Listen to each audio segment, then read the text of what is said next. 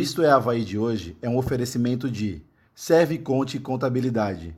Há 26 anos contabilizando sucesso. Bet Nacional, a bet de todos os brasileiros. A Leão Sport Shop está comemorando 23 anos junto com você e o Havaí. São mais de mil artigos licenciados para venda. Natal de festa com promoções de jaquetas, camisas oficiais, camisa juvenil, feminina e calção adulto. Além disso, tem sorteios de produtos oficiais. Venha para a loja, compre seu presente e ganhe brindes. Não perca a oportunidade. Conselheiro Mafra, número 580, Centro. Fone 3225-1557. Nosso contato, leãosportshop.hotmail.com Fala nação havaiana, tá começando mais um episódio do podcast Isto é Havaí. E hoje é um episódio muito especial. A gente está recebendo aqui o Zenon, grande ídolo do Havaí Futebol Clube, e vamos fazer uma resenha bem legal, conversando sobre os tempos do Zenon aqui no nosso clube. Mas para isso, eu peço que você já vá se inscrevendo no nosso canal, já deixa um like aí também, manda para o teu amigo havaiano, para tua amiga havaiana que viu o Zenon jogar, ou para os que também não viram, assim como eu, mas quer saber mais sobre como é que foi esse tempo dele no Havaí. Manda aí, vamos construir uma resenha juntos, como sempre. Já vai deixando teu comentário aí no chat, já tô vendo a galera falando ali. Muito legal, vamos que vamos, rapaziada. É, lembrar para todo mundo, né, que a gente tem os nossos grupos no WhatsApp. Então, quem quiser, agora, principalmente nessa época de especulação, janela, Entra aí no nosso grupo do WhatsApp, que a galera tá lá comentando. Sei que o Havaí não tá se movimentando muito na janela, mas a galera tá lá sempre especulando saídas, chegadas de jogadores. Também convidar a todos que puderem e quiserem nos apoiar, serem membros do nosso canal. Clica aí no Seja Membro, que dá uma moral gigantesca pra gente, apenas R$ 4,99 e ajuda a gente um monte. É, também dizer que quem quiser mandar um super chat aí pro Zenon hoje, fica à vontade também que tá liberado. Beleza, rapaziada? Então, vou começar aqui dando boa noite para o Zenon e, cara, primeiro agradecer pela disponibilidade de vir aqui participar com a gente, né? É, não te vi jogar, mas tenho muita curiosidade para saber como é que foi esses tempos aí que tu passou no Havaí, construiu uma, uma bela carreira. É, então, queria começar a te perguntar, Zenon, é, como que foi a tua chegada no Havaí, né? Tu nasceu em Tubarão, é, se eu não estou equivocado, começou ali no Ercílio Luz e viria jogar no nosso grande rival, mas demos um chapéu neles. Como é que foi essa história aí? Boa noite e obrigado por participar aqui com a gente. Boa noite, Gabriel. Boa noite, amigos. É, é um prazer muito grande estar participando hoje desse bate-papo com vocês. E, e, eu tenho uma história muito linda né, dentro do Havaí, começando lá pelo Ercílio Luz de Tubarão, chegando até o Havaí. O Havaí, há muito tempo, não era campeão e eu tive que chegar lá para arrumar a casa do Havaí, né? Juntamente ao lado de Balduino, de Rogério, é, de uma turma do Rio que, se, que estava lá em 1973, lá no Havaí. Mas é como você bem disse, eu eu fui primeiro procurado pelo pessoal do Figueirense, lá pelo Major Ortiga, na época. Ele me analisou assim, da cabeça aos pés, e falou: não, não, não. Esse cara aí é muito magrinho para nós, muito fininho, não vamos arriscar nele. Eu saí do escritório do Figueirense e o pessoal do Ercílio me levou para o escritório do Matusalém Comelli e Fernando Bastos. E eles acreditaram. Eles acreditaram que eu poderia fazer algo especial no Havaí, que fazia muito tempo né, que o Havaí não era campeão. E aí foi feita a negociação com o Ercílio Luz e eu vesti a camisa do manto sagrado do Havaí Leão da Ilha. E conquistei o título de 1973, no meu primeiro ano é, pelo Havaí. Então foi muito positiva, né? Eu te diria, a minha passagem pelo Havaí. Em três anos que peguei no Havaí, eu fui bicampeão, campeão em 73, campeão em 75, primeiro campeonato brasileiro do, do Havaí, eu disputei e fui o primeiro atleta a fazer o primeiro gol pelo Havaí num campeonato brasileiro contra o América de Natal. E aí tem muita história dentro do Havaí. Então, foi só uma apresentação. Boa noite, Senão. Obrigado por aceitar o nosso convite. Um prazer estar falando contigo. Então, queria perguntar aí desse primeiro campeonato que tu ganhou no Havaí em 73. Queria saber como é que foi é, aquela decisão. O Havaí fez um gol no final ali no Juventus do, de Rio do Sul e saiu campeão aos 43 do segundo tempo. Queria que tu contasse aí como é que foi o campeonato, como é que foi essa partida. Bom, uh, o campeonato catarinense era difícil demais, cara. Esse Juventus do Rio do Sul era um dos times mais fortes que tinha na competição, para você ter ideia. Esse Juventus já vinha de grandes é, campanhas, né? É, desde 71, quando eu enfrentei eles pela primeira vez, lá no estádio Aníbal Costa, do Marcelo Luz, eles já vinham numa crescente muito boa dentro do campeonato catarinense. E conseguiram, né, para você ter ideia, eliminar Figueirense e outros times para chegar numa final contra o Havaí. E essa final foi realizada lá no shopping Beira Mar, que era o Adolfo Konder, né? E nós, é, com uma campanha muito regular, esse jogo foi complicado, essa decisão contra o Juventus foi complicada, mas chegamos uh, à vitória através de um gol é, que até é, é meio estranho falar, né? Gol de Balduino, cara. Gol de Balduino. O Balduino, com seu 1,65m, conseguiu fazer o gol da vitória e o gol do título é, do Havaí. O Havaí quebrando um jejum de 28 anos, cara, que o Havaí não era campeão. E eu fiz um artilheiro do time, que foi o Toninho, né? Toninho foi o grande artilheiro nessa época de 73. Começou com o Lica, começou com o Lica, centroavante, e terminou é, com o Toninho. É, ainda falando um pouquinho dessa campanha de 1973, tem um fato que a gente ficou um pouco curioso, que no clássico contra o Figueirense existe uma suposta história que os jogadores do Havaí foram agredidos. Isso é verdade? Não, não, não é verdade. Nós não fomos de forma, de forma nenhuma é, agredidos pelo pessoal do Figueirense, não. Existia um maior respeito naquele tempo, não existia essas brigas de hoje que, que são ridículas, né? Que os caras aí, eles planejam é, brigas, é, encontros, né, pela internet para se degladiarem, para se ferirem, que, que é um absurdo, né? Não, de forma nenhuma. Naquele tempo não existia isso, esse negócio de ameaça, nada disso aconteceu, eu te garanto. Bom, passar aqui no nosso chat, a galera já está participando aqui com a gente. É, o Fernando Nogueira Ferreira de Mello está falando: o Zenon foi o maior que eu vi jogar no Havaí. O lançamento dele era um passe de gênio. O Salvador Moura está comentando aqui: Vi jogar no Adolfo Konder, inclusive. Ele era de menor e quando renovava o contrato, seu pai vinha de Tubarão para assinar contrato. Bons tempos, muita saudade. Verdade isso não? É verdade. Meu papai, o seu Noé, que hoje não se encontra mais aqui no nosso meio, está lá no, no plano de Deus, ele que vinha assinar meu contrato, sim. Lá com Fernando Bastos, Matusalém Comelli, enfim, uma diretoria maravilhosa que o, que o Guarani tinha na época, que pensa. É o que eu estou falando, naquele tempo, quem entrava para ser o gestor do clube, junto com seus companheiros, né, diretores, enfim, ele pensava em exclusivamente no clube. Pensava exclusivamente no clube coisa que não é difícil encontrar isso dentro do futebol atual. Pessoas que entram no clube para conciliar interesses do clube.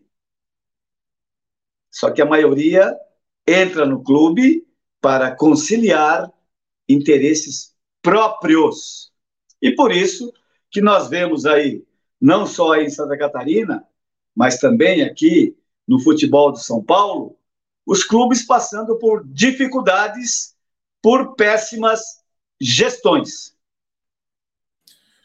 É, Zenon, queria te perguntar ainda sobre o campeonato catarinense de 73. Tu bem falou que eram 28 anos que o Havaí não conquistava um campeonato. E queria saber como é que era ali entre os jogadores, se tinha pressão para conquistar esse título tão aguardado pela torcida do Havaí. E como que foi ali o depois do jogo, né? Como é que foi a festa, como é que foi a comemoração junto com a torcida? Olha, na realidade eu nem sabia que o Guarani estava com esse jejum aí de 28 anos de título. Eu não sabia disso. Então nós, de forma nenhuma, nos preocupamos é, com esse detalhe. Tratamos de jogar futebol, tratamos de colocar em prática aquilo que sabíamos, um time entrosado, um time é, bem afinado, assim, no que se diz respeito à amizade, era um time que tinha muita amizade né, entre os atletas. E isso é fator fundamental para que uh, um time de futebol dê certo e alcance objetivos. Então, esse era o time do Havaí. Um time onde eram todos amigos, que não existia vaidade nenhuma, e olha que tinha gente ali que tinha chegado do Rio de Janeiro, cara, que tinha jogado no Flamengo, para você ter ideia, como o caso do Ademir, o nosso ponta-direita, né? É, tinha Paulo Henrique, tinha Cardozinho, tinha outros atletas né, que vieram do Rio de Janeiro, e então não existia vaidades nesse time do Havaí. Por isso que conquistou o título, cara. É, é, essa é a receita do futebol. Você ter um grupo homogêneo, um grupo que tenha afinidade e que todos se respeitam. Então foi isso que aconteceu. Aquele time do Havaí tinha isso. Então não poderia de forma nenhuma não ser campeão. E a, o Fernando falou ali da festa, né? Teve uma invasão no gramado. Como é que era, assim, depois de ser campeão, a torcida invadir? Como é que foi a comemoração depois de 28 anos sem, sem ganhar? Como é que foi a torcida? Ah, foi demais, cara. Foi emocionante demais. Eu fui carregado pela galera havaiana. Eu fiquei só de sunga, para você ter ideia, né? E o pessoal me carregando no colo, nos ombros. Enfim, uma grande festa realizada no nosso estádio, né, no Adolfo Konder, um estádio acanhado, mas que tinha uma energia muito positiva. Tanto é que é, em amistosos que nós fizemos lá contra Vasco da Gama, nós vencemos Vasco da Gama, vencemos o Libertad do Paraguai, para você ter ideia. Então tinha uma energia muito boa esse estádio Adolfo Konder, mesmo acanhado, mas o torcedor sempre ali ao lado do time, sempre incentivando, e por isso que não teve como o time não, não corresponder à expectativa da torcida baiana.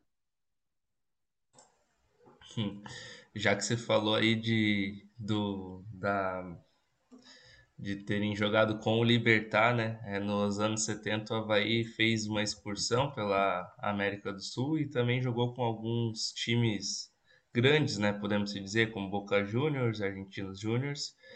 E existe um fato também que é que o Havaí ganhou do Nacional, né, do Uruguai. E se teve olé nesse jogo também. Um dos gols foi você que marcou, inclusive. Não, foi contra o Nacional. Nacional. Não foi contra o Penharol, foi contra o Nacional. Isso? Nacional. Nacional. Nacional. Em Itajaí. Foi 3x3, né? Tá aqui. Não, não. Contra o Nacional, nós vencemos o Nacional. Isso. Nacional de Manga para você ter ideia. O jogo foi realizado é, no estádio do Marcílio Dias, em Itajaí. E o Nacional chegou com aquela pompa, né, meu amigo, de ser campeão de Libertadores e tudo mais, com Manga, Matossas, enfim, um time fantástico que tinha o Nacional. E naquele dia eu só não fiz chover, né, em campo.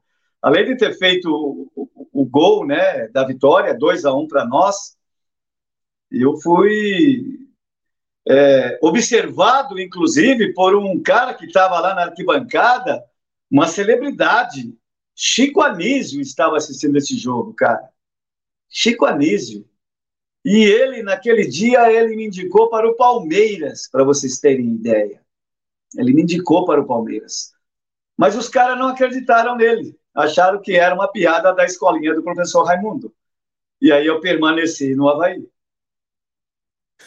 Ô, Zenon, te perguntar então também desses amistosos contra esses times sul-americanos bem tradicionais, o Boca, Nacional, o Penharol, depois o Havaí foi para a Argentina, jogou com o Vélez também. Como que era assim esses jogos, né? A gente sabe que os times argentinos na década de 70 eram bem conhecidos pela pancadaria. Como que era para o jogador brasileiro estar tá lá jogando um amistoso com um time desse? Eles desciam a lenha mesmo? Apanhava, viu, cara? Apanhava.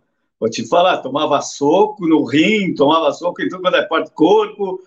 Então era difícil, né? Você ganhar dos caras. Se eu não me engano, cara, Argentino Júnior era o time do Maradona. Na época. Era o time do Maradona. Eu acho que o Maradona estava lá nas categorias de base. Se eu não me engano, se vocês puxarem aí no Google, vocês vão saber aonde iniciou é, Diego Armando Maradona. E eu acho que foi no Argentino Júnior. Foi, tá? foi lá mesmo. E a gente fez partida. Oi. Foi, foi no Argentino Júnior que ele iniciou, mas na época ele não era profissional ainda, mas é, já era da categoria não, de base. Justamente, não, ele era das categorias de base. Eu joguei contra Maradona quando ele estava com 18 anos, 19 anos, é, pela seleção brasileira contra a Argentina no Maracanã. Foi a estreia dele na seleção argentina jogando aqui no Brasil né? E eu tive o privilégio de jogar essa partida contra Maradona, ele com seus 18, 19 anos, para você ter ideia, em 1979, no Maracanã. E nós vencemos. O Brasil venceu a Argentina por 2 a 1 gols de Zico e gol de Tita. É, confirmei aqui, realmente ele já estava na base do Argentinos Júnior na época. Ele entrou em 69 na base dos Argentinos Júniores. Eu queria. E... É, vai lá, Fernando. Deixa eu só fazer mais um. Esses jogos eles eram amistosos, né? Mas eles valiam a flâmula, que antigamente era bem cobiçada. Então, é, era as veras mesmo, então, o jogo, porque os caras entravam para ganhar, não queriam perder de jeito nenhum. Ah, não. que é isso? Valia três pontos, cara. Esses jogos. E a gente conseguiu, né, em alguns jogos, ter uma, uma boa apresentação e ganhar algum, alguns deles, né? Mas era muito complicado. Vencer o Boca, River, eram times bem formados na época, né? Tanto é que eram campeões de Libertadores direto, né? É, esses clubes. E, e, o Havaí teve esse privilégio, cara, porque isso é um privilégio. Você, você jogar contra esses grandes clubes da América do Sul, cara. Então, o Havaí sendo convidado para participar desses jogos, eu acho que era um negócio de ficar muito lisonjeado, né? De ser convidado para participar desses amistosos. E desses jogos todos amistosos, qual que foi o mais marcante, assim, tu falou desse em Itajaí, que até foi a estreia do refletor do, do estádio, por isso que o Havaí foi convidado para jogar com o Nacional lá, e também o Havaí jogou com o Penharol lá no, no Estádio Nacional, e não, no Estádio Centenário, né, Nacional do, do Chile. Centenário. É, empatou 3 a 3 então queria perguntar qual que foi o mais especial de todos esses jogos, assim. Olha, para mim foi o contra o Nacional, lá no estádio do Marcelo Dias, né? Esse jogo contra o Penharol, que nós batemos 3 a 3 gol, três gols de Lica. Lica fez os três gols nessa partida. para você ter ideia. É, então, eu acho que foi, foi, o jogo do Lica, eu te diria, foi o jogo do Lica, não meu, né?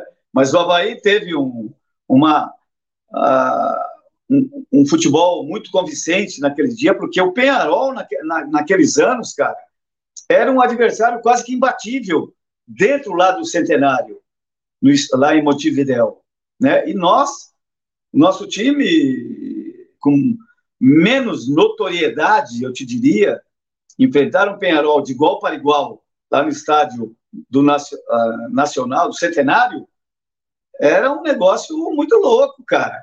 E a gente sair de lá com um empate, ah, vou te falar, teve um sabor muito grande de vitória, cara. Empatar em 3 a 3 com o Penharol. Mas o meu grande jogo contra esses times sul-americanos, sem dúvida nenhuma, foi, foi contra o Nacional né, em, em Itajaí. Agora falando um pouquinho do, da primeira participação né, do Havaí em campeonatos nacionais, foi em 1974. É, você participou dessa campanha e era um método bem diferente do que é hoje, né? O campeonato não era dividido em divisões e a seletiva, o último jogo foi nos pênaltis, né? Se você pode até confirmar para a gente é, como é que era isso, né? Porque era, um, era uma coisa bem diferente. Como foi participar é, com o Havaí pela primeira vez na, no campeonato nacional? É, nós tivemos, né, pela frente, primeiro, um adversário fortíssimo, né, para disputar o Campeonato Brasileiro. Nós enfrentamos o Figueirense, o Figueirense lá no Orlando Scarpelli. E nós vencemos o Figueirense nas penalidades. O último pênalti batido pelo Havaí foi de Sabará, que hoje é cantor, Hoje é um cara que encanta com suas canções, né? Com suas melodias, enfim.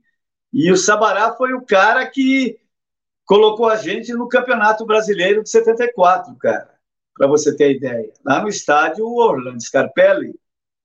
E aí fomos disputar o Campeonato Brasileiro, campeonato difícil, mais de 100 times disputando o Campeonato Brasileiro, para você ter ideia, né?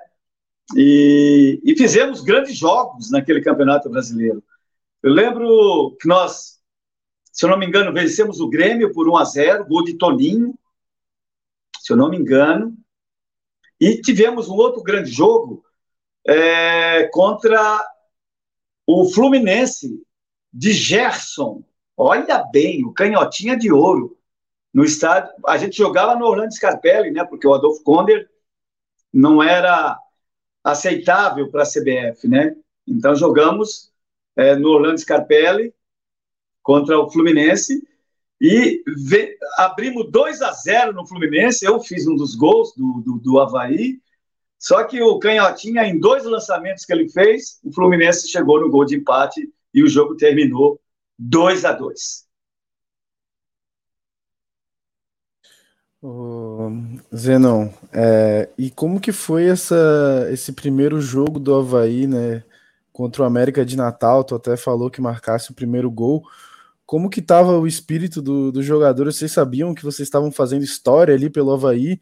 E como que foi a tua sensação, né, de marcar esse gol, e primeiro gol da, do Havaí na história dos campeonatos brasileiros? Bom, na realidade a gente nem pensava em fazer história. Nem pensava, a gente estava muito feliz de estar participando do Campeonato Brasileiro, né? Que era, sem dúvida nenhuma, o sonho de consumo de, de todos os clubes. E nós estávamos ali disputando pela primeira vez o Campeonato Brasileiro, então era muito gratificante, mas nem pensamos em fazer história, essas coisas, nada disso não. Pensamos sim em fazer um bom campeonato brasileiro. É... Lógico que era uma satisfação, né? De você enfrentar os grandes clubes do futebol brasileiro, né, na época.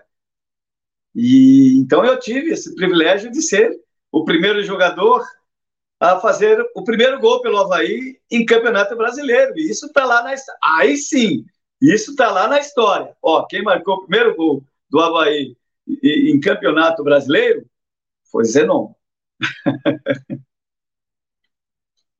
além desse primeiro gol, aqui pelo que eu levantei, tu tem teve 143 jogos pelo Havaí e 26 gols.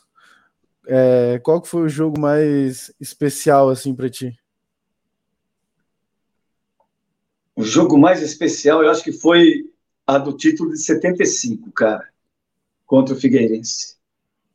Que eu fiz uma jogada sensacional pelo lado direito, eu e o Souza, falecido Souza, e eu me tornei no ponta direita, na realidade eu me tornei um ponta direita, né? Porque eu fui para o lado direito, acabei driblando três atletas do, do, do, Figueirense, jogando eles até lá na pista de atletismo, né?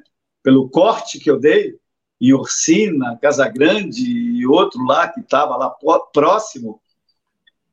E aí eu levantei a minha cabeça, como era de costume, eu era um camisa 10 muito pensador e sempre com a cabeça erguida.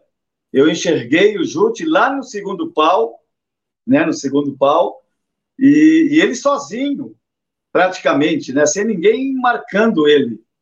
Porque o Orsina tinha saído em cima de mim já, né, tinha saído lá da zaga para dar combate em mim, lá na, na no, no, lado direito. E aí, quando eu ergui a cabeça, eu vi o Jute lá do outro lado. Então, foi só dar uma cavadinha por cima do goleiro Vanderlei e o Jute apenas fez assim, ó, cumprimentou. E vencemos o Figueirense por 1 a 0 e a gente conquistando o título do Campeonato Catarinense. Esse foi um dos jogos especiais, eu te diria, pelo Havaí. Esse gol ele é muito falado assim desde que eu me conheço ali como havaiano, como gente. É um dos gols que mais falam, né? É uma pena não ter imagem, né? Porque é um gol mítico assim na história do Havaí.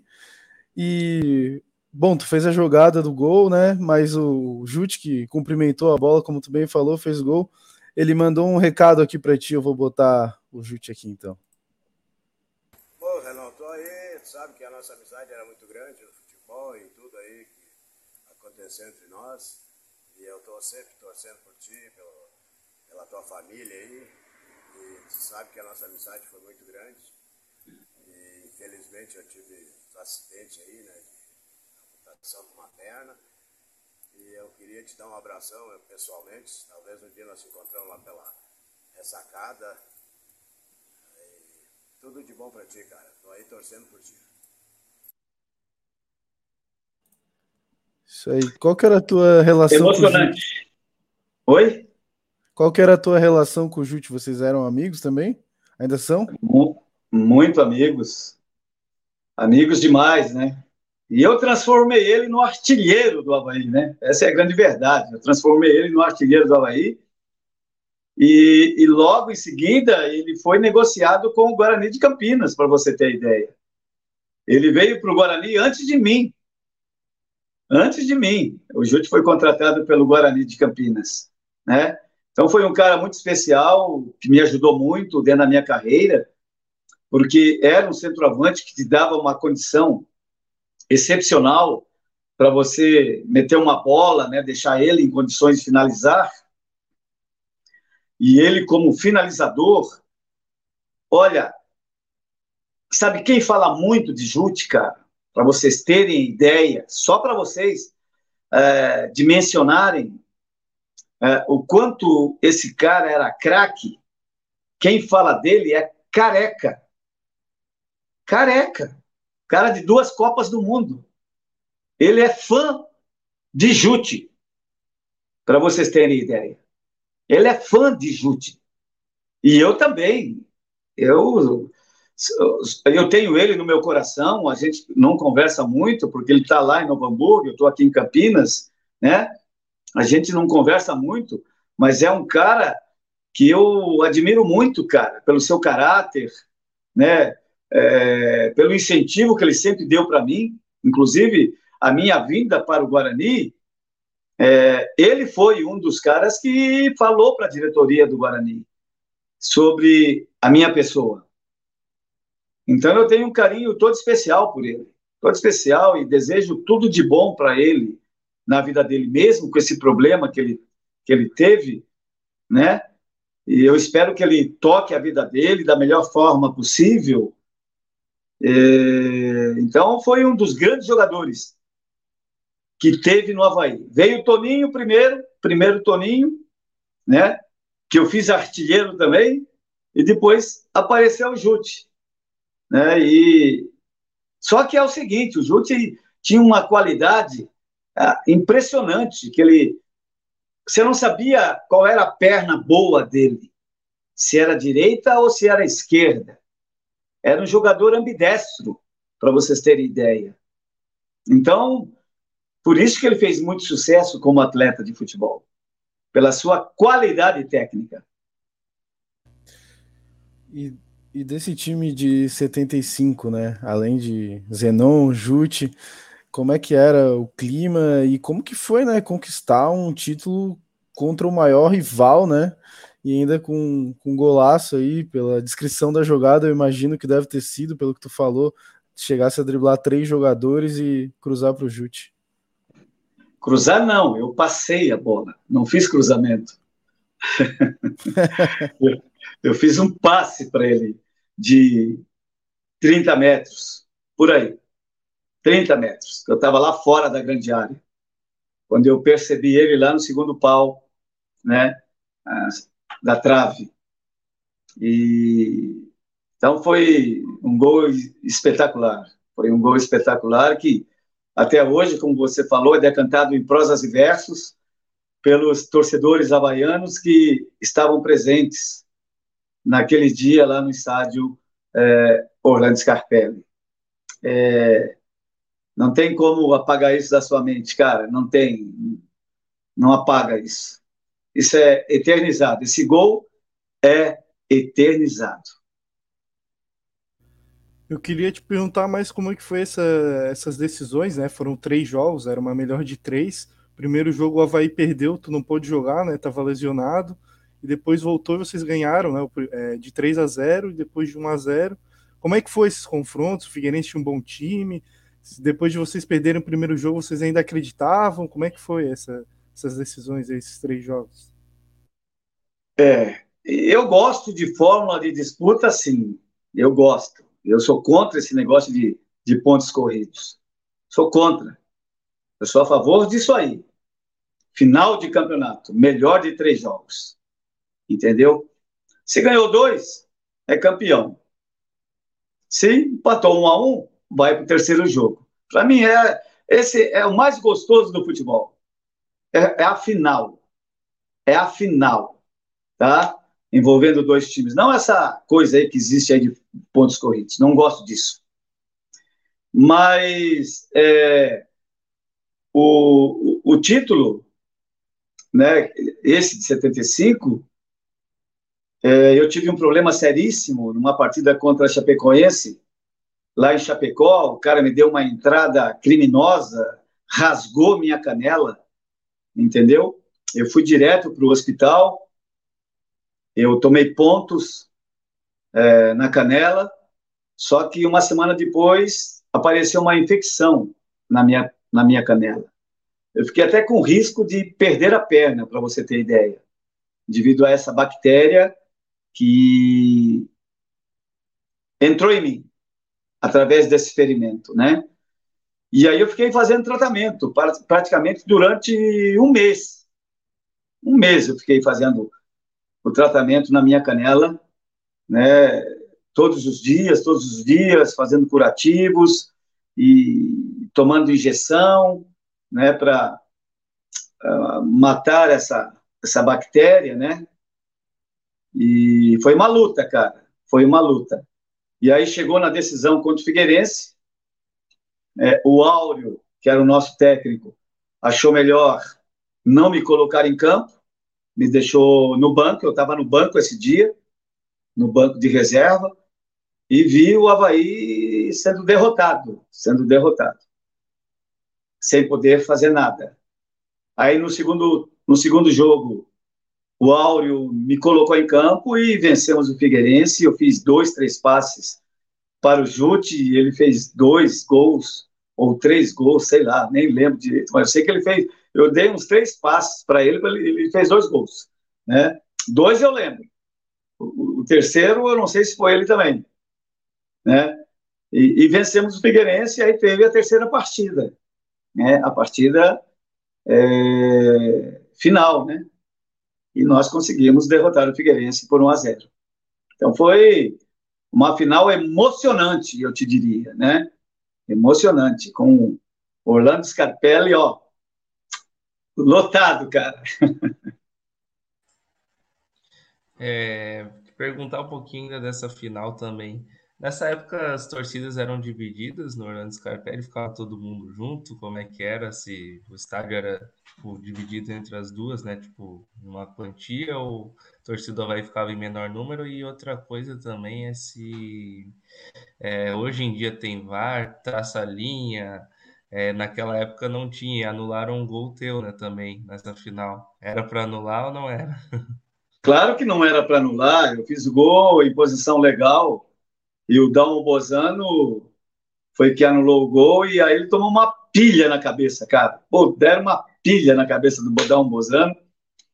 Ele teve que ter, eles teve que, ter, teve que ser substituído, para você ter ideia.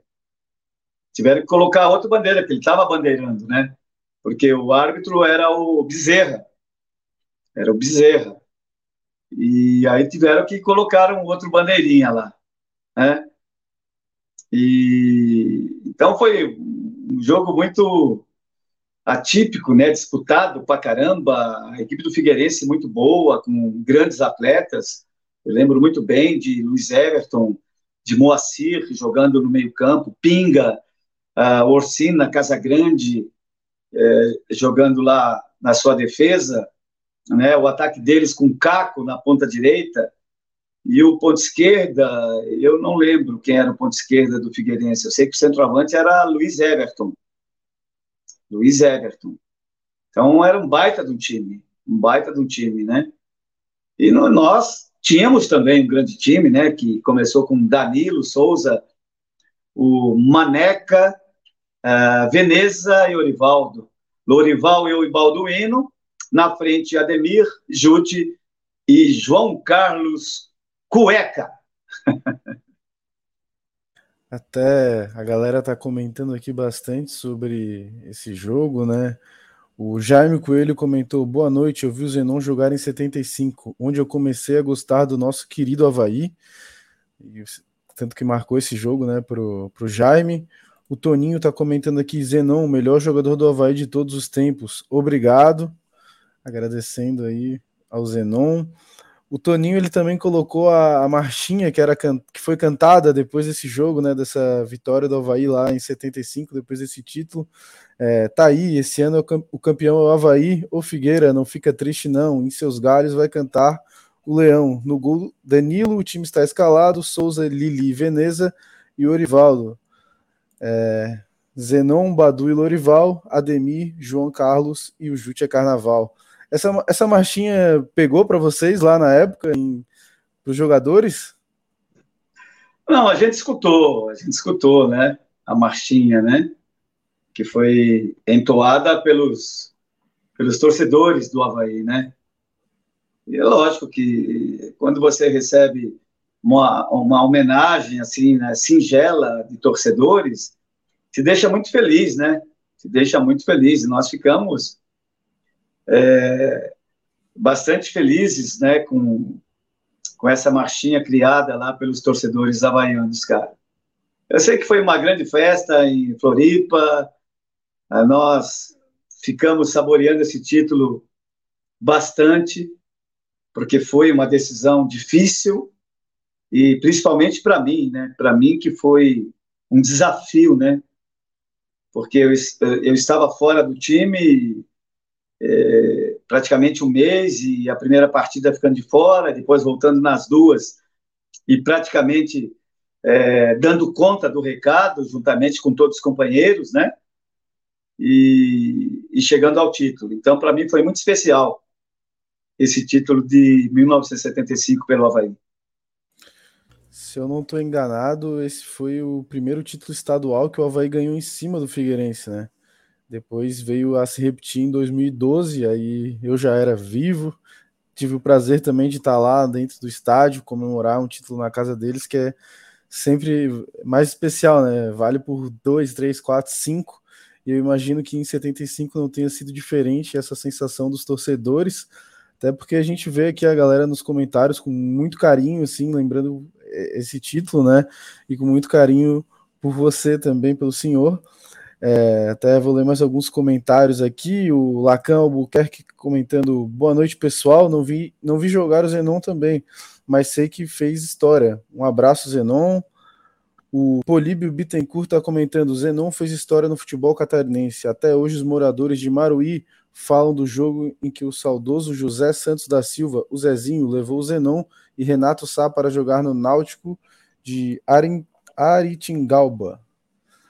O Samir de Souza ele está comentando aqui: fala rapaziada, direto de Portugal, Viseu.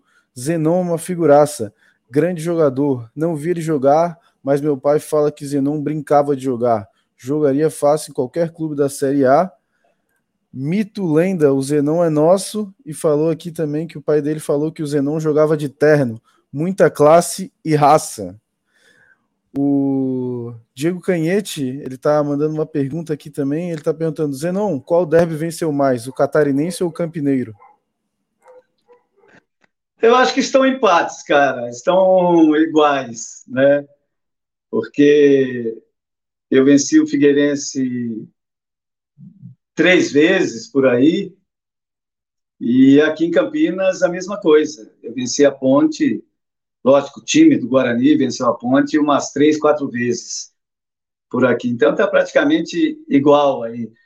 A rivalidade é a mesma, é a mesma, cara. Tanto aí em Florianópolis, né, envolvendo Havaí e Figueirense, como aqui em Campinas, no derby campineiro, né, envolvendo Guarani e Ponte Preta.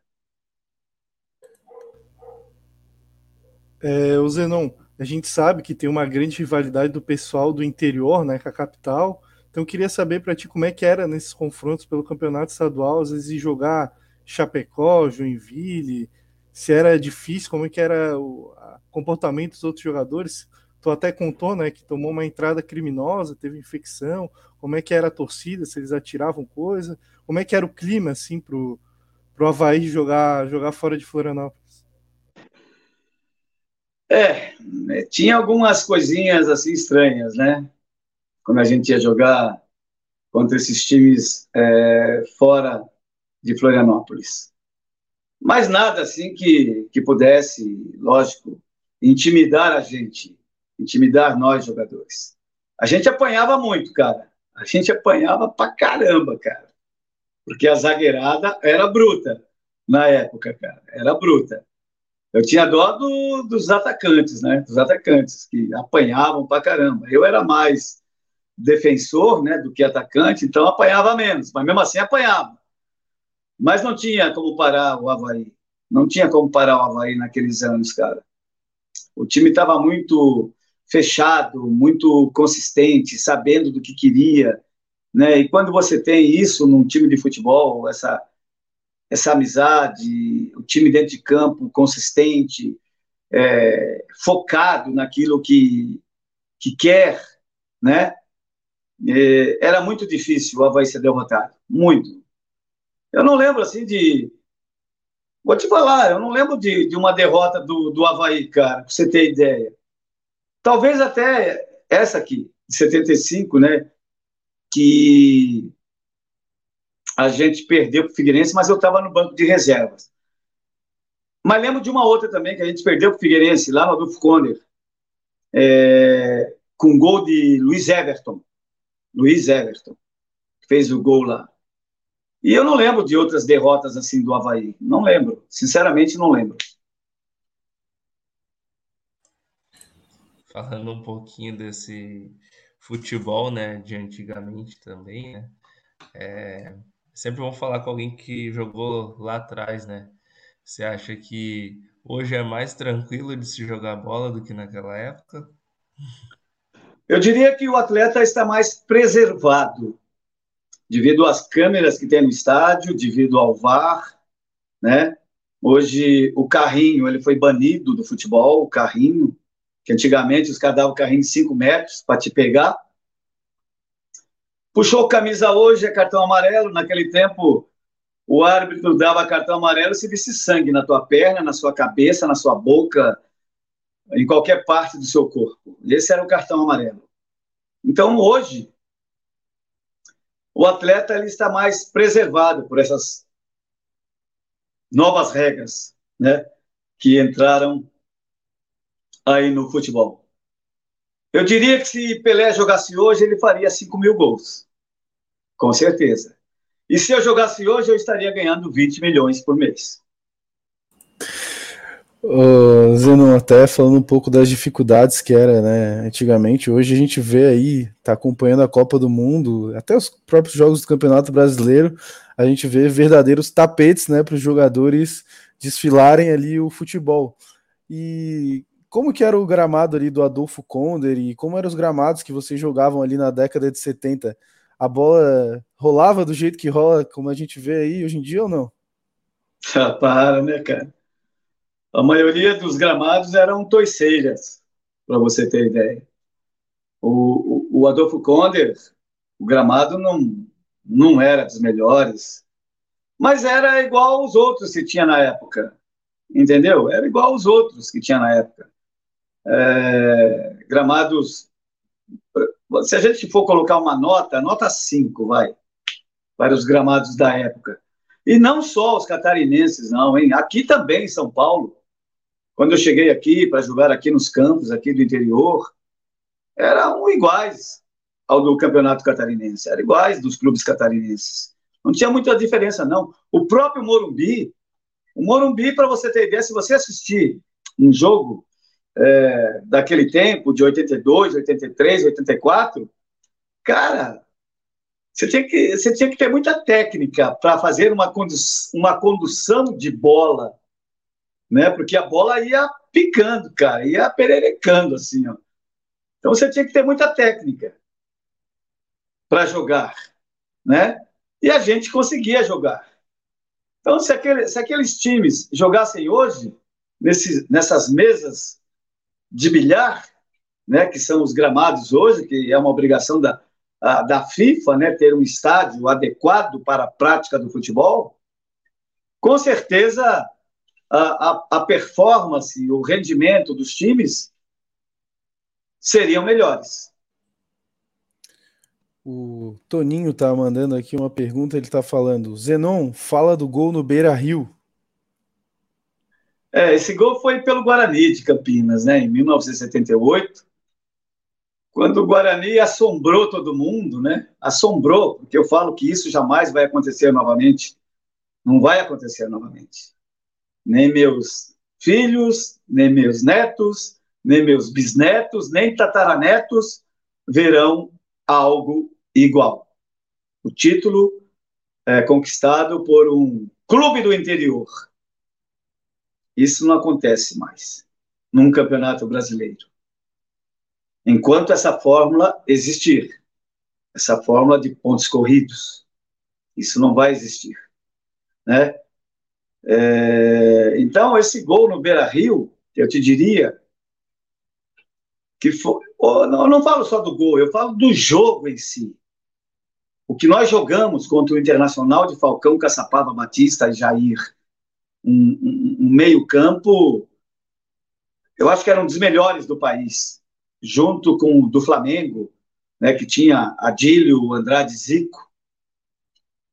E nós fomos no Beira Rio, demos uma aula de futebol no Internacional, vencendo por 3 a 0 o time do Internacional. E eu fiz um, um dos gols mais bonitos de todas essas edições aí de campeonatos brasileiros até hoje. Ninguém fez um gol igual ao que eu fiz, né?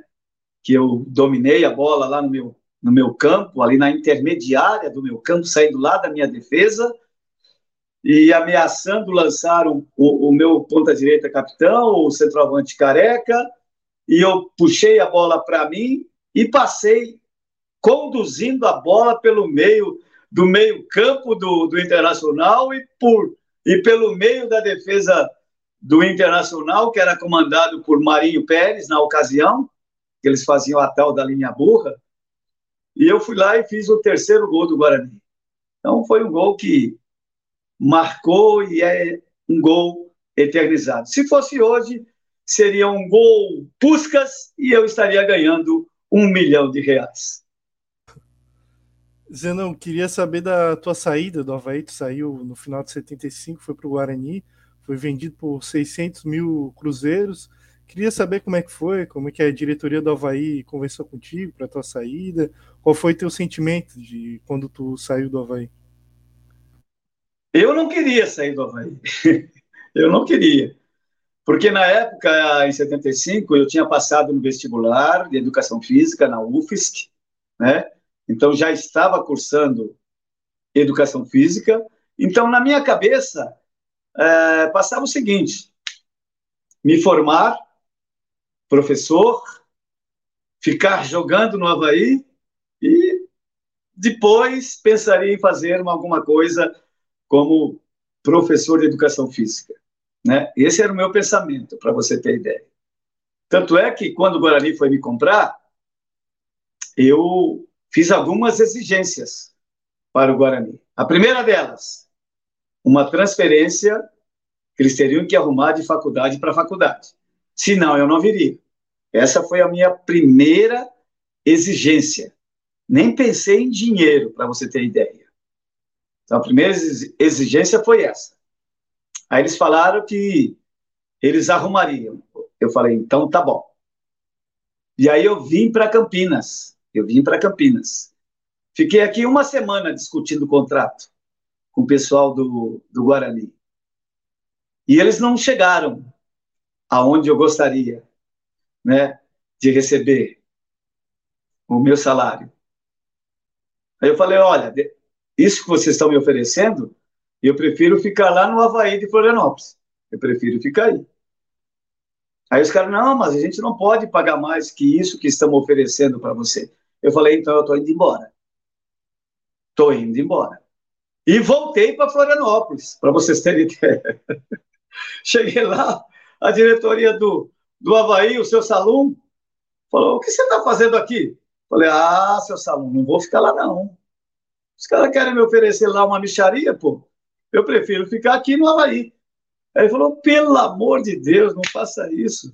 Aceite lá o, o contrato dos caras, porque esse dinheiro que vai entrar para nós aqui, nós vamos saldar aqui as nossas dívidas com os atletas e tudo mais. Então, por favor, acerte lá com eles. Eu falei, ah, seu Salão, não sei não, não estou afim não. Aí passou uma semana, os caras do Guarani me ligaram, dizendo que aceitavam a minha proposta. E aí eu acabei vindo é, para o Guarani, meio que contrariado, mas eu vim para o Guarani e foi muito bom para mim, foi muito bom para mim, sem dúvida nenhuma. A vinda para o Guarani foi ótima, porque eu cheguei em Campinas e, e já fui convocado para a seleção paulista para jogar contra a seleção brasileira, para vocês terem ideia. Já fui eleito melhor jogador da posição dois, três anos seguidos, né? Até chegar na seleção brasileira. Então, foi benéfica para mim, mas eu não queria vir não, cara. Eu não queria vir não. Eu vou... É que o Salom me empurrou para cá, mas foi bom para mim. Bom, aproveitando que você tocou nesse assunto seleção brasileira, né? Tô vendo até que tem uma camisa assinada pelo Pelé, acho que é do Cosmos ali, né? Do, do... Isso. É. Como. Isso. É...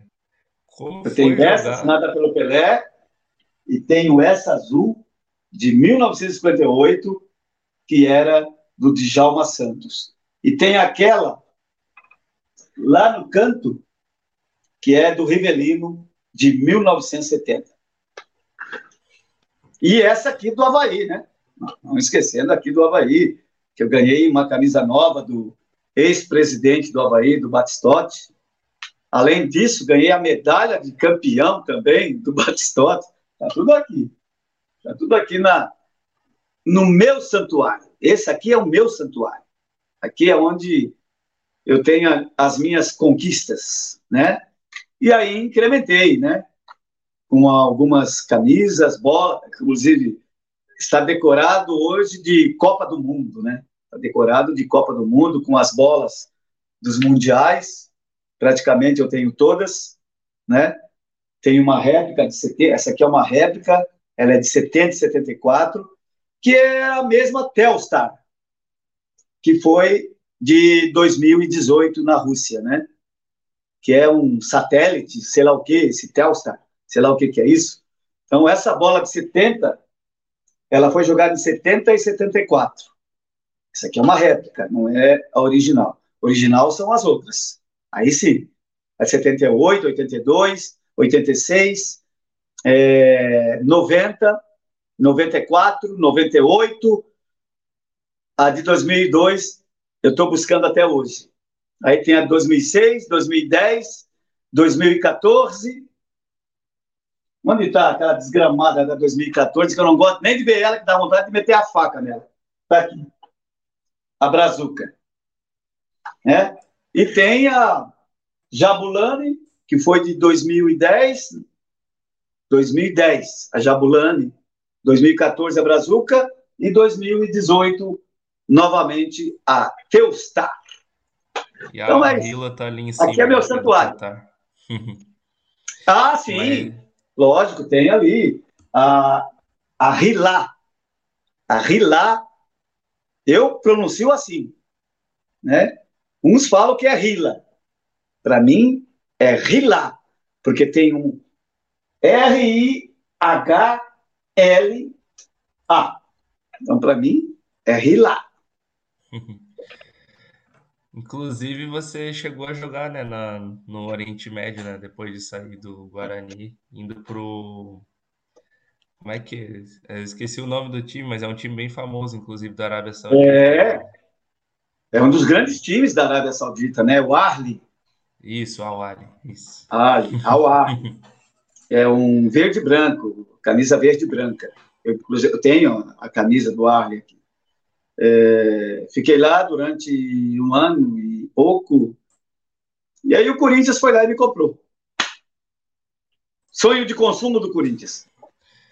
Disseram que o, o presidente do Corinthians foi até te buscar lá no, no Al Foi, cara. Ô presidente danado, viu? Esse Vicente Matheus, rapaz. Foi um dos melhores presidentes que eu tive ao lado de João Salum, não posso esquecer, João Salum, que para mim foi ótimo, João Salum, tempo de Havaí, né? E o Vicente Matheus, rapaz. Eu cheguei de um treino lá do, do meu time, à tarde, aí vi um velhinho sentado assim no, no meu sofá, lá na minha casa, eu falei, ah, eu conheço esse homem, cara. Porque eu não estava esperando o Corinthians me contratar. Quem estava interessado em me contratar era o Internacional de Porto Alegre que chegou até mim, lá na Arábia Saudita. Só que o Matheus era esperto demais, cara, e tinha um relacionamento muito grande com os políticos da época, com os economistas, enfim, com os banqueiros. Eu sei que ele arrumou o dinheiro, levou na mala, chegou lá e entregou para os árabes. E me trouxe para o Corinthians. Eu tenho curiosidade de saber como é que era morar na, na Arábia Saudita nos anos 80. Hoje em dia a gente tem telefone, tem Netflix, aí o cara pode ficar em casa, mas conectado assim com, com o Brasil ainda. Como é que era? Então, na época, tu longe do Brasil, morando num lugar com uma cultura totalmente diferente, sem entender a língua. Eu te diria que foi uma experiência muito válida na minha vida, em termos de cultura, costumes, aprender né? Sempre é bom demais você aprender é, coisas de outros países, né? E a Arábia, ela te proporciona isso. É um país extremamente diferente dos demais, eu te diria, né? Porque lá não existe bebida alcoólica, é um negócio rígido, né? Os costumes e as leis que eles têm lá, né?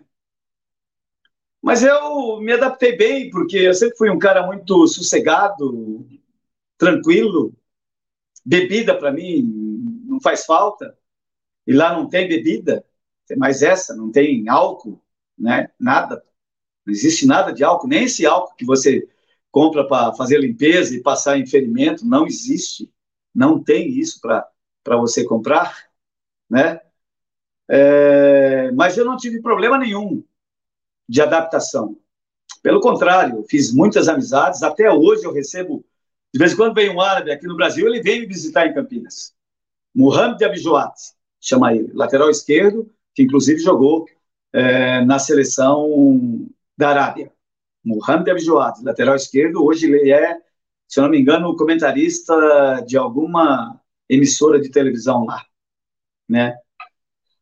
Não é fácil, não era fácil jogar lá, não era fácil, porque os caras estavam começando a jogar futebol, né? E, e foram alguns atletas, né? Não só do Brasil, mas de outros países, para ensinarem um pouco de futebol para eles, né? Daqui de, do Brasil foi eu, Rivelino, Ailton Lira, é, e mais uns três jogadores do Rio de Janeiro. Nós fomos lá para eles aprenderem um pouco, né? o futebol. E aprenderam, cara. E aprenderam. Aprenderam sim. Eu acho que a nossa passagem foi lá, foi benéfica para eles.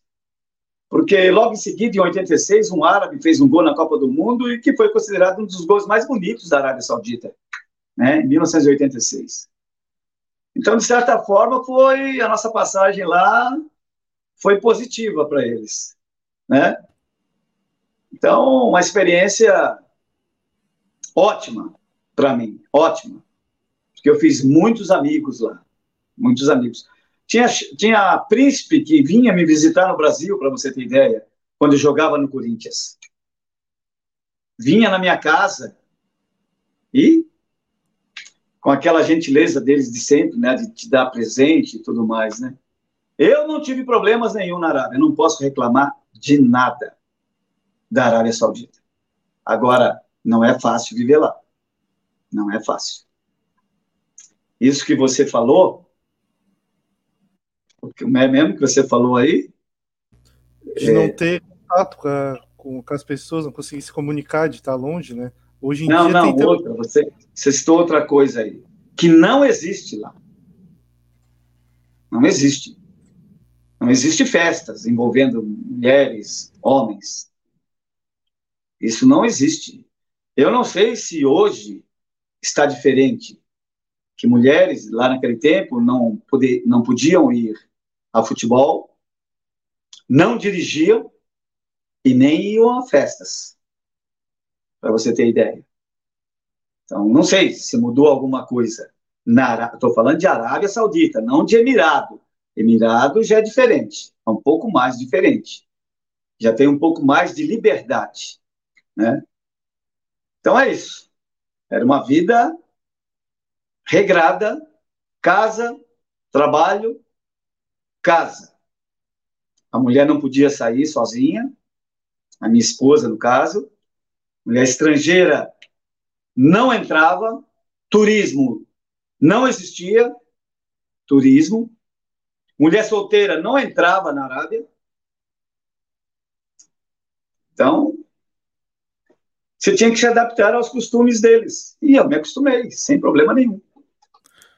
Ô, Vamos supor, outro detalhe, outro detalhe que é muito interessante. É, a gente já ia trocado para o treino, não poderia se trocar na frente um do outro. Então você tinha o seu material e você já ia trocado para o treino.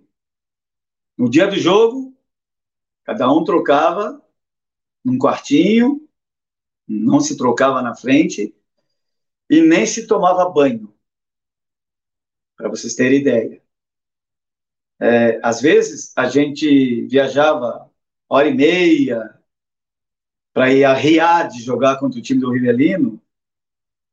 Acabava o jogo, o pessoal vinha com o uniforme do jogo no avião e vinha de volta. Era assim. Era assim entendeu? Não sei como é hoje. Ô Zenon, e fiquei com uma curiosidade agora sobre o público nos estádios. Tinha torcedores? Era só os príncipes sheiks ali ou a população em geral também poderia ter acesso ao estádio naquela época? Não, estádios lotados, cara. Estádios lotados. Todo jogo, todo jogo era estádio lotado né? principalmente quando era, então, os clássicos, né? que era contra o, o time do Rivelino, que era o Al Hilal, da capital de Riad, tinha o Nasser, que era do Ailton Lira, que também era de Riad, né? Então, meu amigo, no, o, tinha o Parraga também jogava lá, o Parraga jogava no Itihad, na Arábia. Tinha os alemães também que jogavam lá na época. Então, meu amigo, os campos lotavam, lotavam. Não tinha mulher. Mulher não tinha. Eram só os homens. E faziam bagunça pra caramba, cara. Tinham charangas, tinham tudo, era festa o jogo inteiro, cara. Era festa o jogo inteiro. Bom, voltando aqui para as perguntas do nosso chat, o Osnildo Duarte ele está perguntando: Boa noite, galera. O Zenon, lembra onde ele almoçava ali na Conselheiro Mafra, no antigo restaurante do Aldo?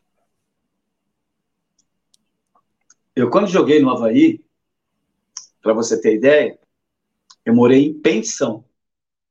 Pensão na Conselheiro Mafra.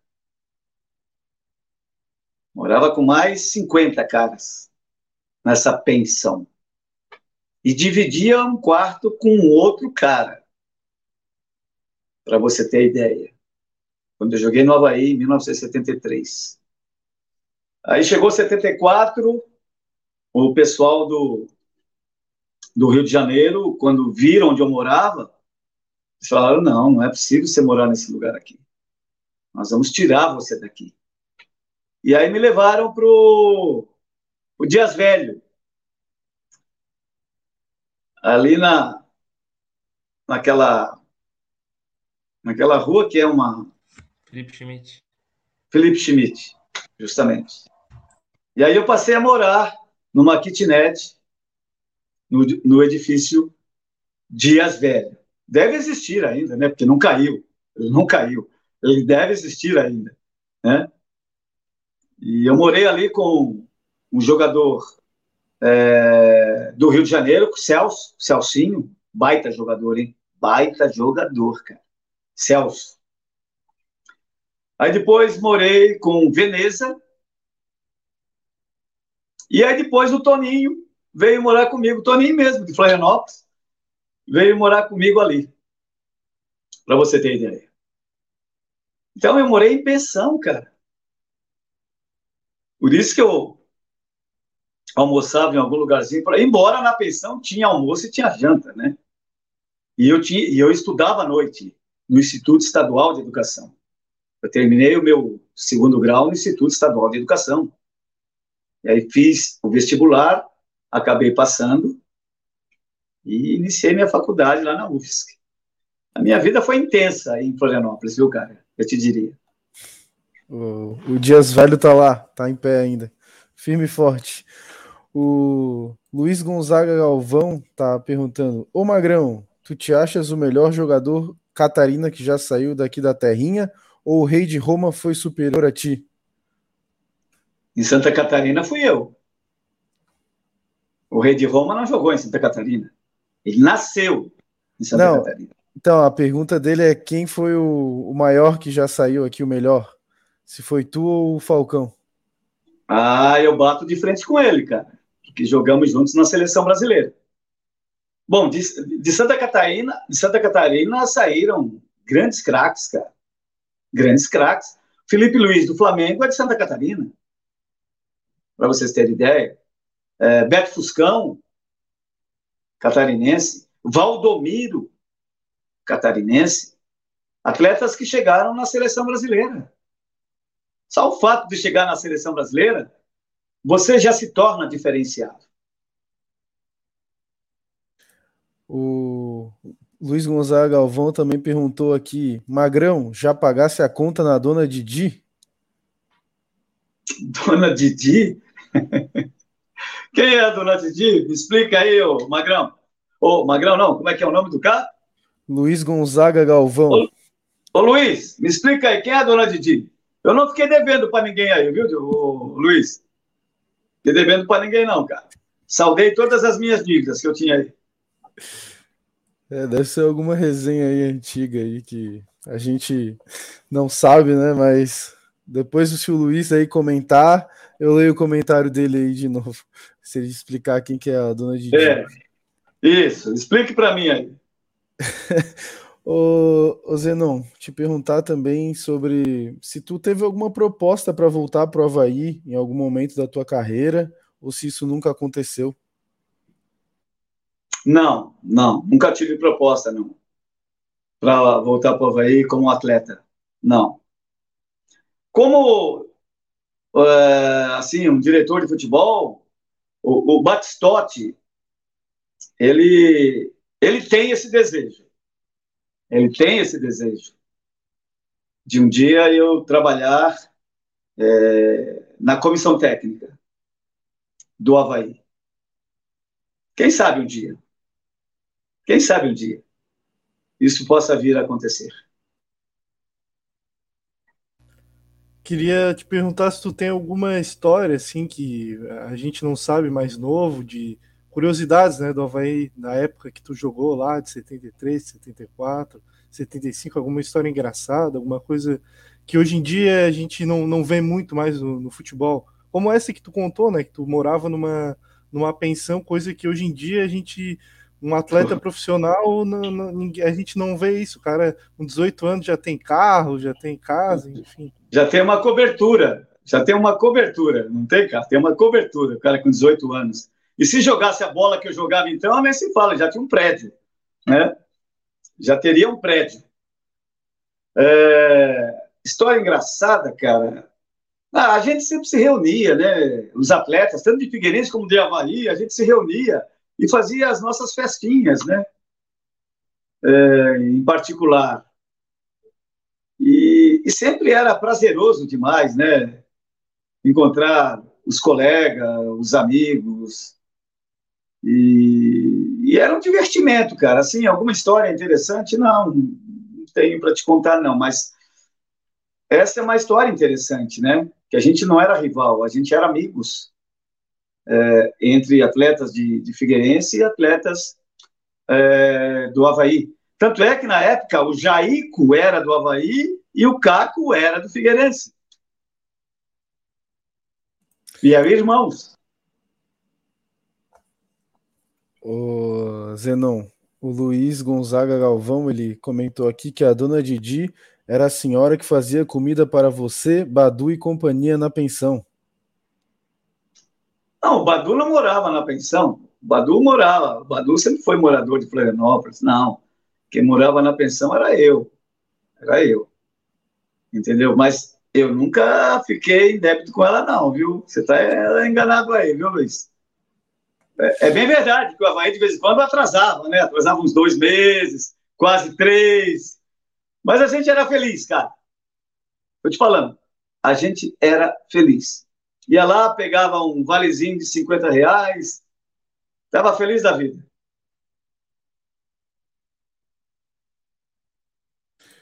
Bom, é, te perguntar também o que, que o Havaí representa para ti na tua vida. O Havaí foi importante demais na minha carreira como atleta de futebol. Ele me abriu as portas e eu pude mostrar o meu trabalho. E através desse trabalho realizado no Havaí, eu comecei a ser assediado pelos grandes clubes do futebol brasileiro.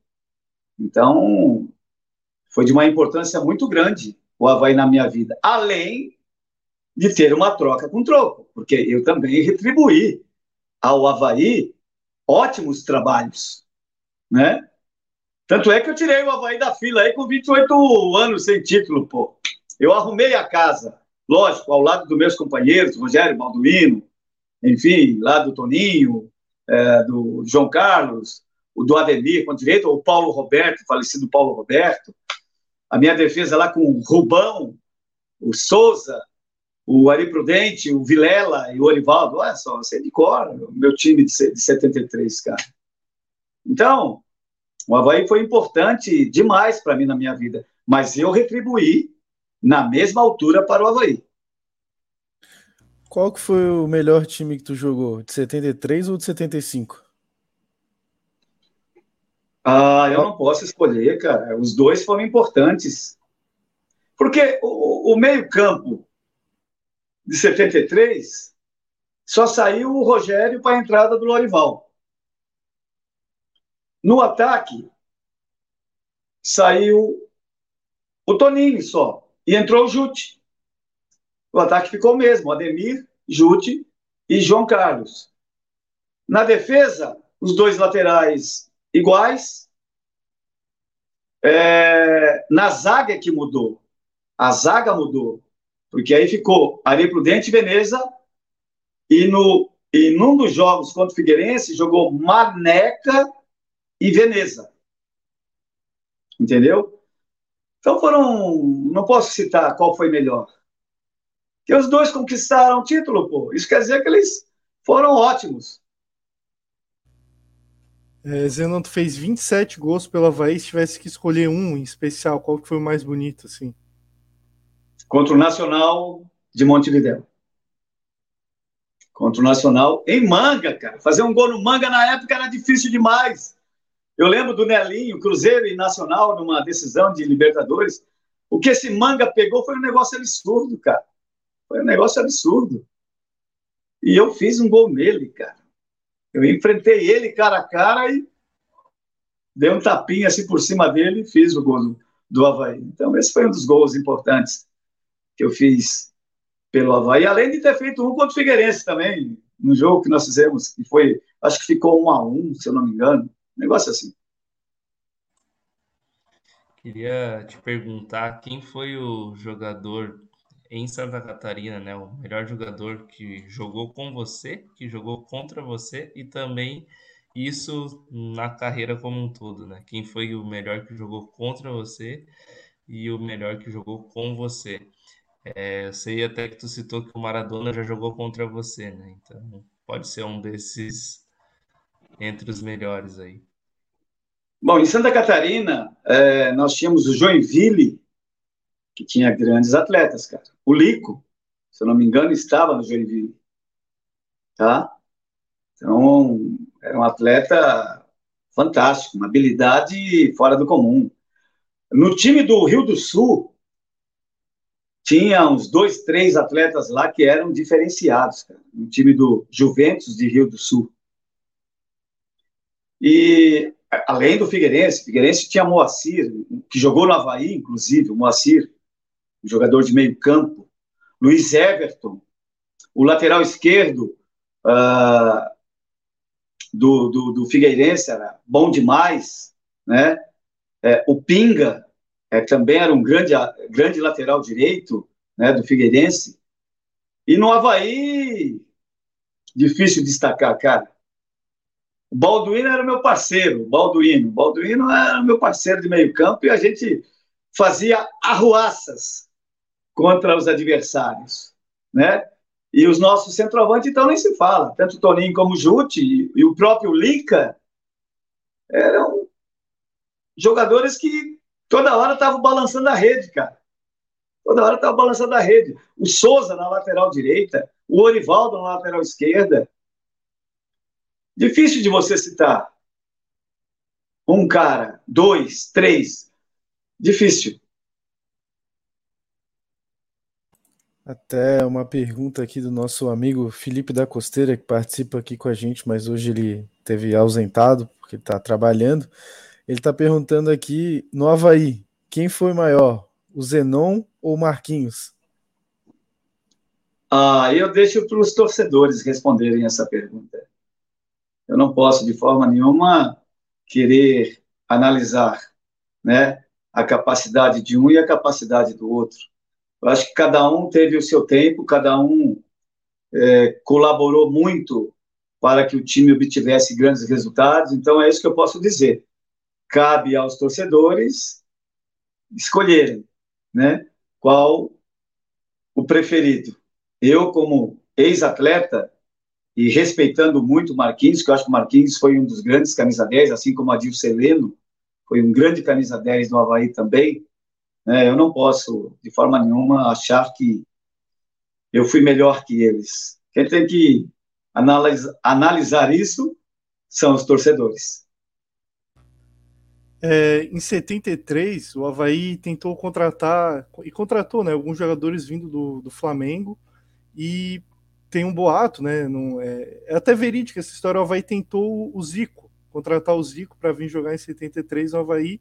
E o Zagallo acabou não liberando, ele só tinha 28 jogos pelo Flamengo, resolveu apostar nele, dar mais chances. Queria saber se ele teria vaga naquele Havaí de 73. Eu acho que não. Eu não tiraria Balduino para colocá-lo.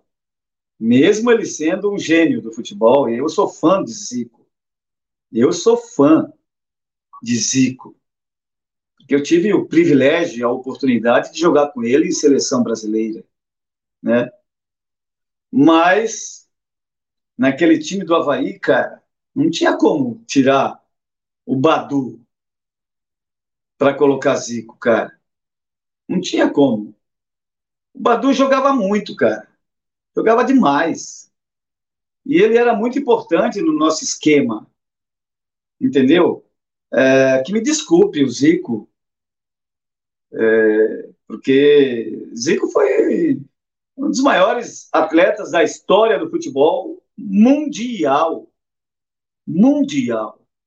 Não é só brasileiro, mas mundial, pô.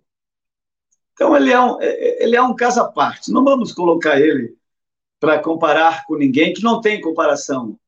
Não existe comparação com o Zico. Na posição dele. O Luiz Gonzaga Galvão, ele tá. Mas lá vem Luiz Gonzaga de novo, cara. ele falou aqui que é brincadeira, Magrão, mas a dona Didi ofereceu almoço para aquela turma que veio do Rio para Floripa com o teu amigo Walter Miraglia. Isso, técnico, técnico Walter Miraglia, né, que trouxe o Ademir, o ponta direita do Flamengo, Paulo Henrique, lateral do Flamengo, o Birajara, o goleiro Birajara, Cardozinho, um cabeça de área, trouxe Américo, Américo, e acho que o Celso também veio nessa turma, o Celso.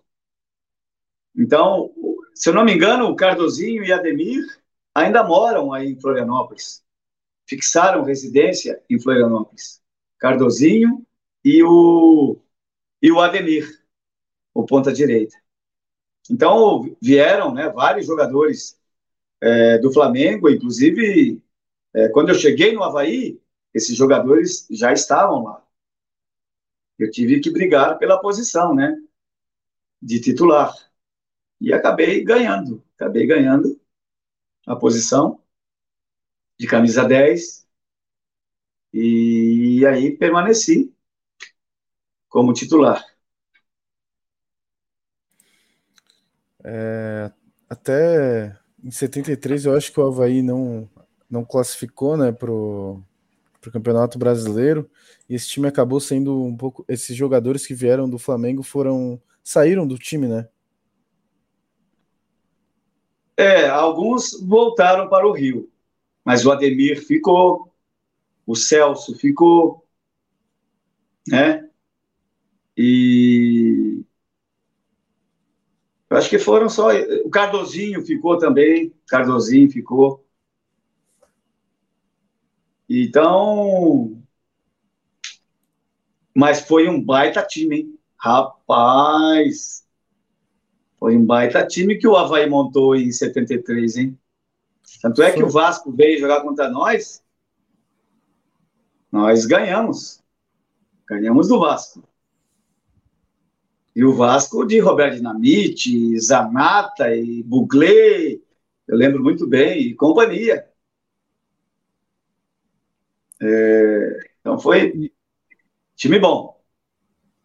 É, Zenon, a gente sabe que tu jogou em grandes times, né? Como tu citou já o Guarani, campeão brasileiro, é, o Havaí de 73, de 75, jogou no Corinthians, até jogou na Arábia jogou na seleção brasileira, mas qual foi o melhor time que tu jogou ali?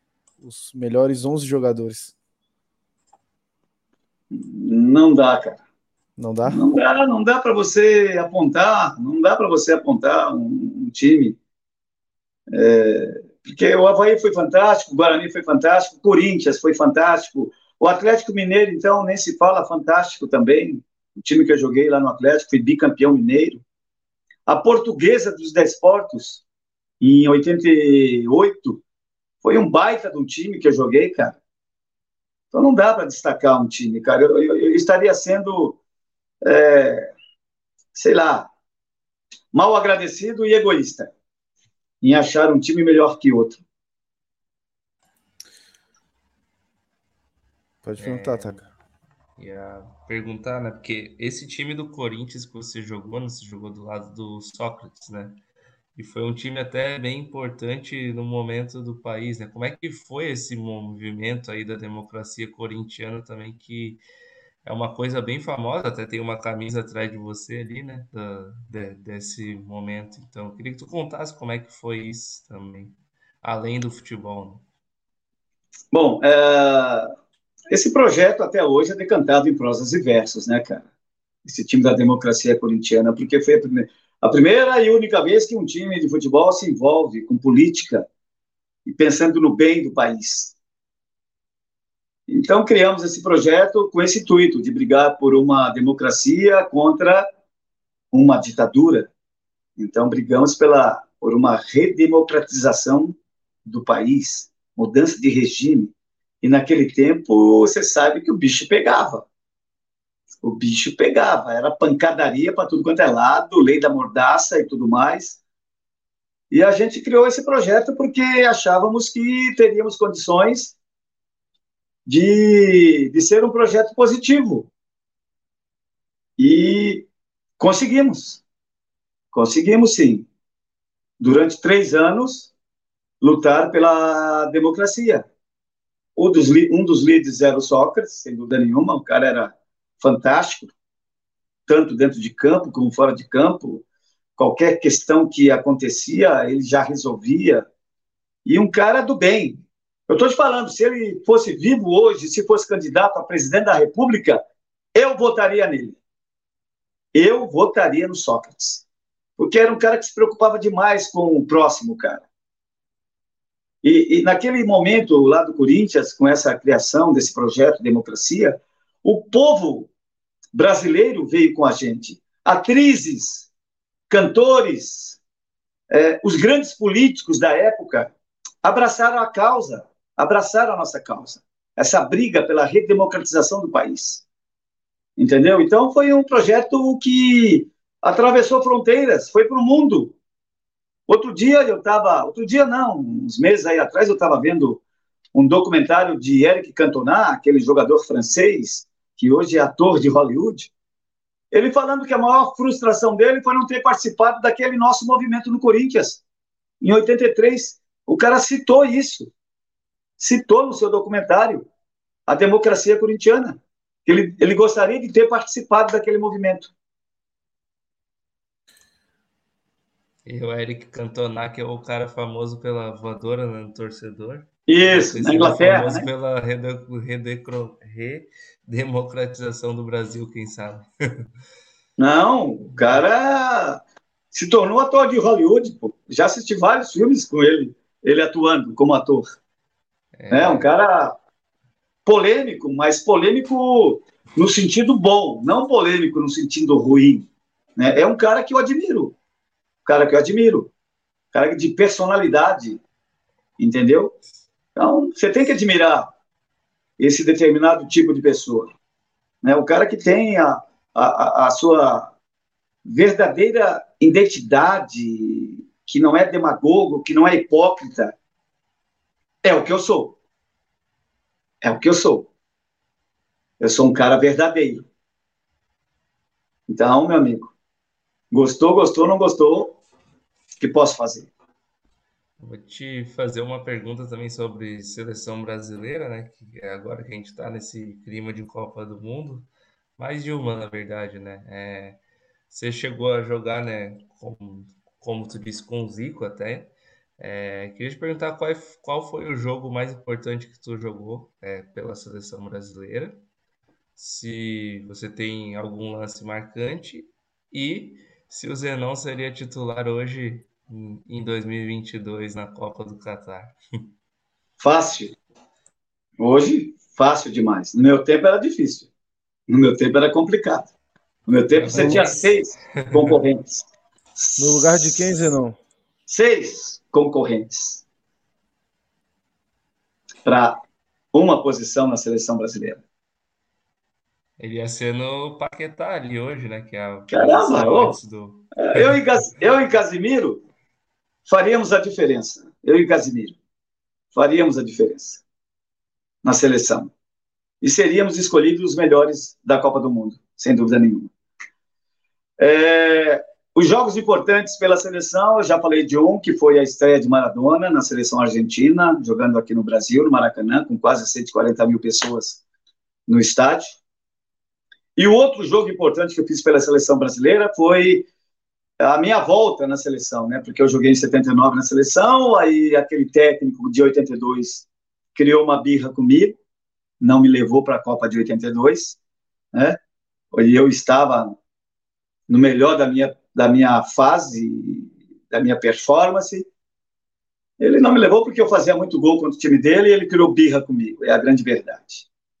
Em 86, a mesma coisa, eu estava na seleção brasileira, e fui capitão da seleção brasileira num jogo contra Inglaterra, no Maracanã. Foram os dois momentos marcantes da minha vida dentro da seleção brasileira.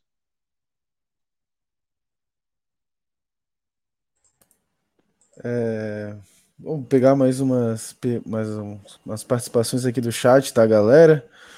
O Osnildo Duarte tá falando o nome do restaurante que ele comia era o Porão 72 na Conselheiro Mafra. Tá lembrado disso aí ou não? não? Porão? Não sei, cara, não lembro. Eu lembro que eu comia na, na pensão, porque eu pagava, meu. Eu pagava, então era uma diária completa. Era almo café, almoço e janta. Então não tinha porquê de, ó, de eu jantar em outro lugar. Né? Então, pode ser que alguma, sei lá, nem tinha dinheiro para comer fora também, pô, nem tinha dinheiro para comer fora. Ué. É, o Luiz Gonzaga Galvão tá mandando comentário aqui também, falando: o Zenon tem razão. O Sócrates, que eu conheci bem, conversava muito com ele e era um ser humano singular. Tá aí concordando com o Zenon. É isso aí. É, é, fez uma análise muito bem feita em cima do, do Sócrates.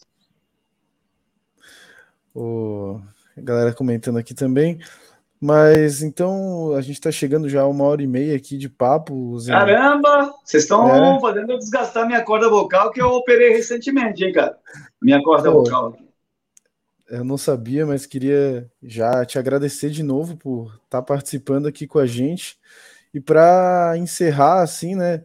Tem muita gente que não te viu jogar aqui no Havaí, mas eu queria que tu contasse então aí nessa. Quem que foi o Zenon no Havaí Futebol Clube? Eu fui o cara que fez o Guarani, o Havaí ser campeão depois de 28 anos, pô. Fui um, ou melhor, fui um dos responsáveis. Eu nasci para ser campeão, cara. Eu nasci para ser campeão. Eu fui campeão em todos os times que eu passei. Entendeu? Ou um torneio que aconteceu, um título estadual, título brasileiro. Eu for pegar minha capivara de títulos, deve ter uns 30 por aí. Entre torneios, que eu estou falando, e brasileiro e estaduais. Só o Campeonato Brasileiro do Guarani vale por 10 títulos. Só o Campeonato Brasileiro que o Guarani conquistou. Vale por 10 do Flamengo, 10 do Palmeiras, 10 do Santos, 10 do São Paulo, 10 do Corinthians. Aquele lá vale por 10, tem peso 10, aquele título do Guarani. É isso aí, Zenon. O, só para encerrar aqui, o Luiz Gonzaga Galvão, ele tá falando: Magrão, um abraço, desculpe as brincadeiras, é coisa de nativo da ilha. Valeu. Boa, Luiz. Bom ter você participando aí dessa forma, né? Eu fico muito feliz de ter respondido as tuas perguntas e obrigado por sua consideração, por mim, tá? E final de ano estarei por aí, estarei por aí, cara, estarei por aí final de ano. Ah, então vamos, vamos marcar aí, Zenon, a gente fazer uma resenha ao vivo aí, conversar mais um pouco de Havaí. Tu tens o contato aí do meu irmão, então quem sabe a gente não, não marca mais uma resenha, né? É, eu estarei na realidade em Laguna, né? Ah, é a minha praia. Ah, é, é onde eu fico. É, onde eu fiz. Pertinho de Tubarão, né? Isso, dá 25 quilômetros ali da minha cidade, né? Onde mora ainda a minha mamãe. É isso aí, então. É, Zenon, cara, muito, muito, mas muito obrigado por estar aqui compartilhando as tuas histórias, né? Desses momentos do Havaí, que são marcantes e que é muito importante para a gente, né? Que a gente é mais novo, eu sou nascido nos anos 90, é, não vivi essa época, mas é muito importante a gente resgatar essa memória e falar de um momento tão grandioso do Havaí. Então, cara, muito obrigado por participar, aceitar, vir aqui com a gente e trocar essa ideia. Ah, para mim foi motivo de satisfação. Falar de Havaí é, é gostoso demais, cara. E eu me sinto privilegiado, porque eu sou eternizado no Clube Havaí. Tem minha marca lá, já tem meu pé lá, inclusive. Não o meu pé, não meu pé. eu deixei a marca lá no memorial. Então é isso aí, gente. Muito obrigado ao Zenon, muito obrigado a todo mundo que participou aqui com a gente nos comentários. Hoje foi bem legal, a galera participou aí, o Luiz com várias histórias aí com, com o Zenon. Obrigado à nossa audiência. É, lembrar também dos nossos grupos de WhatsApp, quem quiser, entra ali, que as resenhas sobre a Havaí é o dia todo. Não esqueça de deixar aquele like, galera. Dá o like aí para ajudar o nosso canal. Se inscreve se tu não for inscrito. E quem puder, vira membro aí, que dá uma ajuda bem grande para gente. Então, uma boa noite para todo mundo e uma ótima sexta-feira aí para todos. E brigadão aí, Zenon. Valeu! Ótimo fim de semana a todos aí. E se cuidem, hein? Que a Covid está voltando de novo, hein? Se cuidem. Isso aí, galera. Boa noite. O Isto é Havaí de hoje foi um oferecimento de Serve Conte Contabilidade. Há 26 anos contabilizando sucessos. Bet Nacional, a bet de todos os brasileiros. A Leão Sport Shop está comemorando 23 anos junto com você e o Havaí. São mais de mil artigos licenciados para venda Natal de festa com promoções de jaquetas, camisas oficiais, camisa juvenil, feminina e calção adulto. Além disso, tem sorteios de produtos oficiais. Venha para a loja, compre seu presente e ganhe brindes. Não perca a oportunidade. Conselheiro Mafra, número 580, Centro. Fone 3225 1557. Nosso contato: leãosportshop.hotmail.com